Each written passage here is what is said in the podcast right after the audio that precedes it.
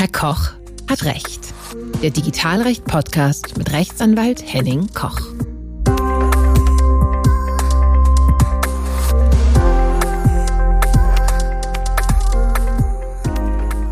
Hallo und herzlich willkommen bei Herr Koch hat Recht, dem Digitalrecht-Podcast. Mein Name ist Henning Koch, ich bin Rechtsanwalt und berichte über Themen aus den Querschnittsbereichen des Datenschutzes, Arbeitsrecht und IT-Recht. Heute geht es über Tesla und die Datenverarbeitung im Auto. Ja, wer kennt es nicht? Tesla ist ein tolles Auto. Super schick, super cool. Elektrisch und Elektroautos sind ja gerade sehr angesagt. Und ich habe mir auch schon mal überlegt, ah, ein Elektroauto könnte das nächste Auto sein, denn ich wohne auf dem Land und brauche ein Auto. Ähm, ja, Elektroauto, die Diskussion über die Herstellung und wie gut und wie schlecht es ist und wie energieeffizient und ab wann man wirklich ein, im Vergleich zu ähm, anderen Fahrzeugen da ähm, quasi das rausgefahren hat, in Anführungszeichen. Das diskutieren wir heute nicht. Das ist in der Tat ein interessantes Thema. Da gibt es auch viele Fachforen.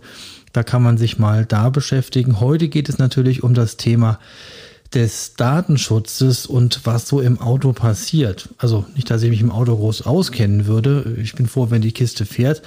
Aber ähm, es gibt natürlich viele Themen, zu denen ich tatsächlich was sagen kann. Und das betrifft hier, was passiert denn in Autos mit den Daten?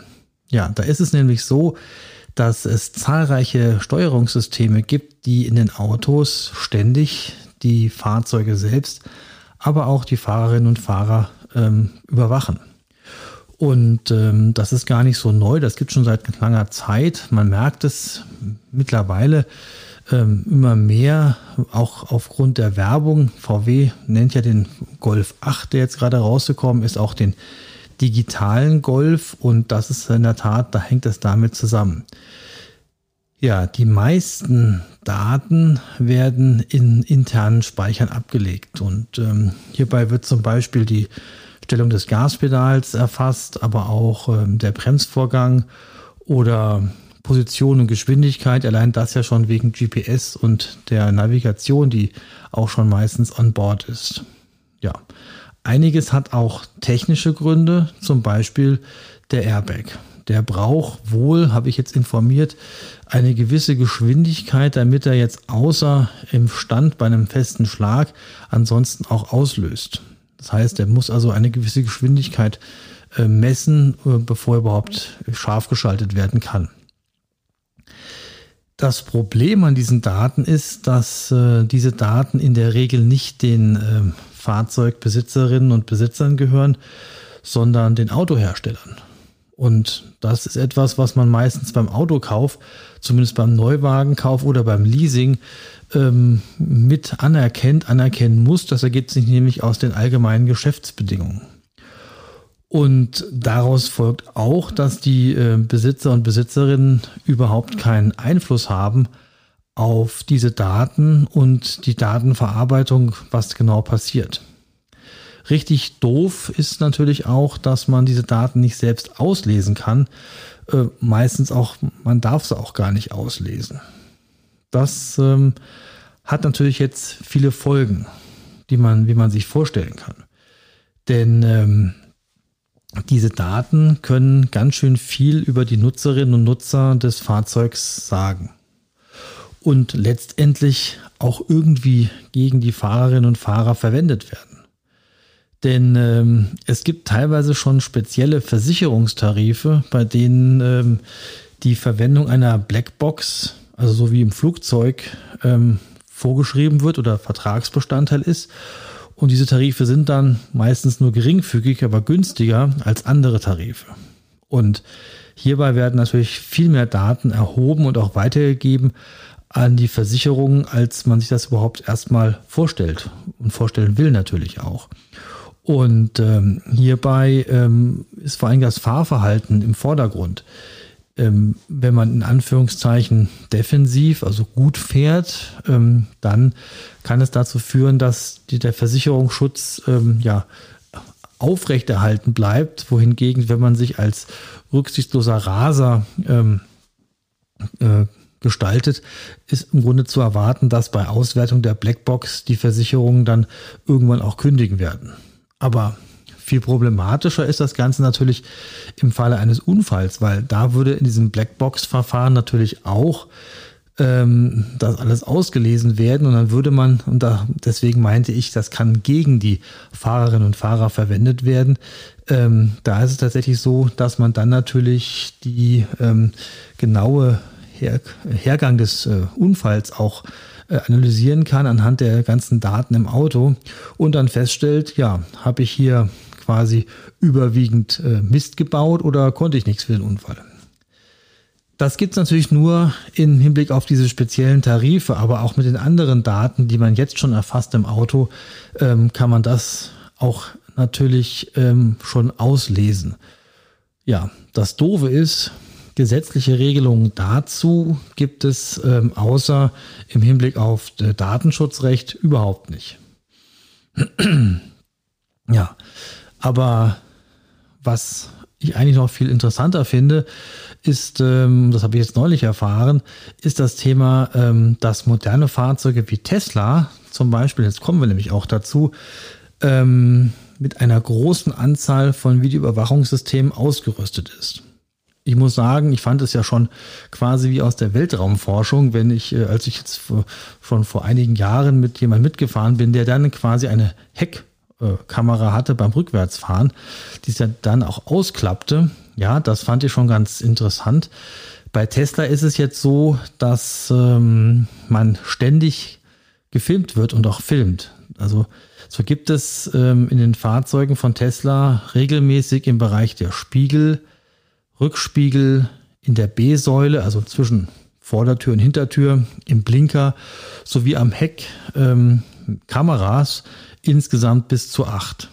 Und es gibt Recherchen, die haben ergeben, dass diese Kameras während des Betriebs des Fahrzeuges sowohl innen als auch außen ständig Aufnahmen vornehmen und hierbei vor allen Dingen Personen, ähm, die man im Vorbeifahren quasi erwischt, ja, die man, die, an denen man vorbeifährt, filmt und vor allem die Gesichter. Das ist also sehr äh, irre, als ich das erfahren habe, war ich sehr geschockt ähm, Nummernschilder anderer Fahrzeuge, Fahrspuren von einem selber, aber auch anderer Fahrzeuge werden hierbei erfasst. Und das ist schon echt ein dicker Hund, würde ich fast sagen, dass ähm, hier auch Personen, also Nummernschilder kann man noch streiten, das ist auch schlimm genug, aber Gesichter von Personen gefilmt werden, das ist schon ein sehr starker Eingriff. Aber es kommt noch dicker. Ähm, es gibt hier nämlich auch noch einen sogenannten Wächtermodus bei den Tesla-Fahrzeugen, in dem nämlich das Fahrzeug im Ruhezustand ähm, selbstständig und ohne dass man es irgendwie steuern kann, auf eigene Veranlassung Videoaufnahmen von der Umgebung macht. Das ist also auch etwas, ähm, was ich unglaublich finde. Ähm, das muss man sich mal vorstellen. Man stellt das Fahrzeug ab, macht den Wächtermodus an und dann äh, macht das Fahrzeug quasi wie Kit, ja, bei Knight Rider nach eigenem Ermessen äh, mal irgendwelche Aufnahmen oder eben nicht. Ja, eben nicht genug, denn diese Daten werden auch ähm, an, ständig an Tesla übertragen und zwar live. Und ähm, das ist natürlich für diejenigen, die gefilmt werden, ein großes Problem, denn keiner von uns möchte gerne ähm, gefilmt werden, ständig im öffentlichen Straßenverkehr. Ich erinnere mich an die Diskussionen, als vor einigen Jahren am Berliner Ostbahnhof ein Versuch mit Gesichtserkennungssoftware gemacht wurde. Da war der Aufschrei richtig groß und ähm, das will im Grunde keiner. Und hier haben wir das Thema natürlich Datenschutz ganz stark und mal Datenschutz in einer ganz praktischen Weise. Denn das, was hier passiert, stellt regelmäßig einen Datenschutzverstoß dar, ähm, weil in Deutschland die anlasslose Videoüberwachung verboten ist. Und aus dem Grund sind ja auch Dashcams, also so Kameras, die man sich vorne auf äh, das ähm, Armaturenbrett klemmen kann, auch verboten, weil das anlasslose Filmen im Straßenverkehr während der Fahrt ähm, ebenfalls verboten ist.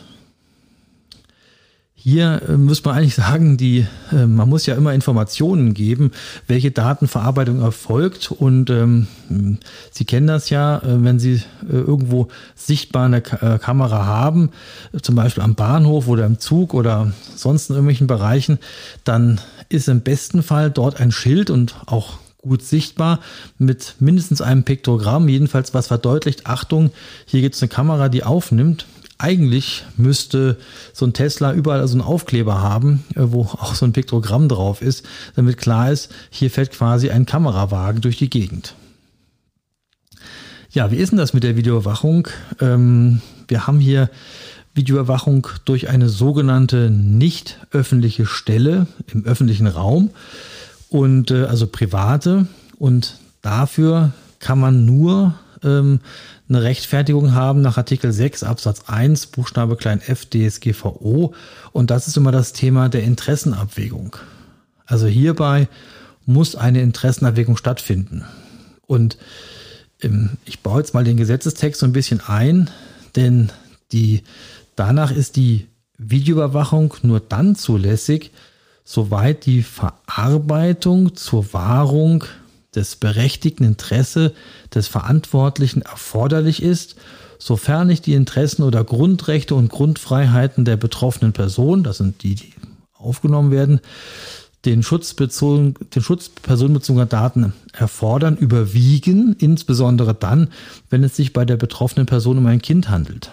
Also ganz klar, Interessenerwägung muss gemacht werden und dann ist es auch nur dann zulässig, wenn eben halt die anderen Rechte nicht übermäßig einge, äh, äh, die Rechte nicht übermäßig angegriffen worden ist. Und wenn Kinder betroffen sind, ist das schon mal ganz schlecht. Und mal ganz ehrlich, im Straßenverkehr, da laufen auch halt auch Kinder rum. Und die werden halt auch dann von diesen Kameras erfasst und mit aufgenommen. Ja, also im Rahmen der Videoüberwachung gibt es natürlich immer das Thema des berechtigten Interesses. Hatte ich ja schon gesagt, ich, man braucht ja einen legitimen Zweck. Also zum Beispiel, man kennt das, ähm, ähm, bei Objekten, bei, bei Immobilien ist es halt so, Durchführung des Hausrechts oder Schutz vor Diebstahl oder Vandalismus. Da darf der öffentliche Raum aber nicht gefilmt werden, sondern eben halt nur das Privatgrundstück. Und das ist auch der Grund, warum beispielsweise Überwachungskameras dann regelmäßig äh, diejenigen Bereiche, die außerhalb des Grundstücks äh, liegen, mindestens verpixeln müssen. Also die Personen müssen unkenntlich gemacht werden oder der öffentliche überwachte Raum muss selbst unkenntlich gemacht werden. Es darf niemand erkannt werden an der Stelle, der außerhalb des Grundstücks liegt. Und das geht ja hier bei dem Thema ähm, Überwachung mittels Auto, mittels Kamerawagen, wollte ich fast sagen, ja schon mal nicht. Wichtig ähm, ist hier auch, dass neben der Interessenabwägung auch eine sogenannte Datenschutzfolgeabschätzung gemacht werden muss. Das ist ein hochkomplexes Thema. Ähm, einerseits, andererseits auch wiederum ganz einfach. Also hier muss im Grunde geschaut werden, ähm, so eine Art Schadensclusterung gemacht werden äh, anhand der Art der Datenverarbeitung und der ähm, Daten, die hier verarbeitet werden. Ähm, in Bezug auf einen eintretenden Schaden. Also wie wahrscheinlich ist, dass ein Schaden eintritt und wie hoch ist der Schaden. Und das kann man dann quasi auf einer X- und Y-Achse quasi festlegen. Und ähm, das, da muss man sich als Aufnehmender, als äh, Videoüberwacher ähm, auch mit beschäftigen. Und da wird man natürlich sagen, äh, das Thema Recht am eigenen Bild ist ja schon schwer im Vordergrund stehend. Und da muss man schon tatsächlich ähm, genaue äh, überlegen, ob das nicht mildere Mittel gibt, die die Datenverarbeitung als solche überhaupt erfordern oder ob man das auch datensparsamer, wie es so schön heißt, auch machen kann. Auch die Sicherheit der Daten spielt hier eine Rolle. Und da kommen wir schon zum nächsten Aspekt, der hier sehr problematisch ist, am Beispiel von Fahrzeugen von Tesla jedenfalls. Ja, neben der wie ich meine, illegalen Videoüberwachung haben wir noch das Thema der Weitergabe von Daten in die USA. Und wer meinen Podcast äh, verfolgt hat, der wird äh, und auch sonst die Nachrichten mitbekommen hat, wird festgestellt haben, dass es halt im Juli diesen Jahres eine wegweisende Entscheidung vom EuGH gegeben hat, der nämlich festgestellt hat, sinngemäß, ich mache das mal ganz kurz, ähm, dass die Datenweitergabe in die USA zumindest problematisch ist und nicht mehr wie bisher auf Grundlage des EU-US Privacy Shield erfolgen kann, sondern es müssen spezielle vertragliche Klauseln verwendet werden, die von der Europäischen Kommission zugelassen werden. Es muss ein Vertrag gemacht werden mit dem, hier in dem Fall mit Tesla, müsste es gemacht werden als datenverarbeitende Stelle, zu denen man Daten hinschickt. Und gleichzeitig muss äh, Tesla auch dafür Sorge tragen, das muss man vertraglich vereinbaren, dass äh, die Daten genauso verarbeitet werden mit dem gleichen Schutz und vor allem dem gleichen Rechtsschutz wie in der EU. Und das ist das große Problem. Jedenfalls was die USA anbelangt, ist dieser Rechtsschutz überhaupt nicht gegeben, weil es sehr starke Überwachungsgesetze gibt, die äh, dort äh, eingreifen und Rechtsschutzmöglichkeiten auch im Verhältnis zur EU jedenfalls, zum EU-Recht sehr stark eingeschränkt sind. Und deswegen hat im Grunde genommen der EuGH gesagt, ja, Standardvertragsklauseln geht, äh, könnt ihr weiterhin verwenden, aber USA ist jedenfalls unsicher. Das ist die Kurzform. Das heißt natürlich, dass wir neben der illegalen Videoüberwachung halt auch eine illegale Datenweitergabe in die USA haben. Ein weiterer Datenschutzverstoß. Und äh, ich glaube, das ist den meisten Fahrern von Tesla-Fahrzeugen gar nicht so bewusst und tatsächlich kann man das auch gar nicht steuern. Soweit ich weiß, ist das auch gar nicht ausschaltbar. Und ähm, das hat auch seinen Grund, weil natürlich äh, das alles wegen dem autonomen Fahren, was immer mehr in der Planung ist, auch ähm, nicht ausgeschaltet werden soll. Ähm, das wird auch bei anderen Fahrzeugen, wahrscheinlich bei deutschen Fahrzeugen auch ähnlich kommen und auch ähnlich sein, nur eben gibt es halt dann keine Datenweitergabe in die USA. Ja, das ist hier natürlich ein äh, großes Thema und ähm, da wird man noch die weiteren Entwicklungen beobachten müssen, wie das mit in Anführungszeichen Autodaten oder Autoerfassungsdaten ähm, hier so passiert. Man kann also festhalten, ähm, viele Fahrzeuge erheben wahnsinnig viel Daten rund um das Fahrzeug, um das Fahrverhalten. Speziell bei Tesla ist es sogar so, dass im aktiven und im passiven Zustand äh, Daten, nämlich Videodaten, überwacht werden und die auch noch in die USA geschickt werden. Und bei europäischen Fahrzeugen wird es wahrscheinlich auch so sein, so kommen, ähm, nur halt keine Datenweitergabe in die USA. Das war's heute von der kurzen äh, Datensituation von Fahrzeugen und speziell von Tesla. Ja, wenn Sie eine Anmerkung haben oder einen Themenwunsch, dann freue ich mich über Feedback per E-Mail auf info@herrkoch-hat-recht.de. Ich freue mich auch über ein paar Sterne bei Apple Podcast. Vielen Dank für Ihr Interesse und bis zum nächsten Mal, wenn es wieder heißt, Herr Koch hat Recht. Wenn Sie Fragen haben oder eine Anmerkung, schreiben Sie mir doch einfach eine Nachricht an info@herrkochhatrecht.de. Wenn Ihnen dieser Podcast gefallen hat, abonnieren Sie ihn doch auf iTunes, Overcast oder jedem sonstigen Podcatcher. Verschicken Sie ihn an Ihre Freunde und Geschäftspartner und an alle, die Interesse an Podcasts haben. Ich freue mich, wenn Sie beim nächsten Mal wieder dabei sind.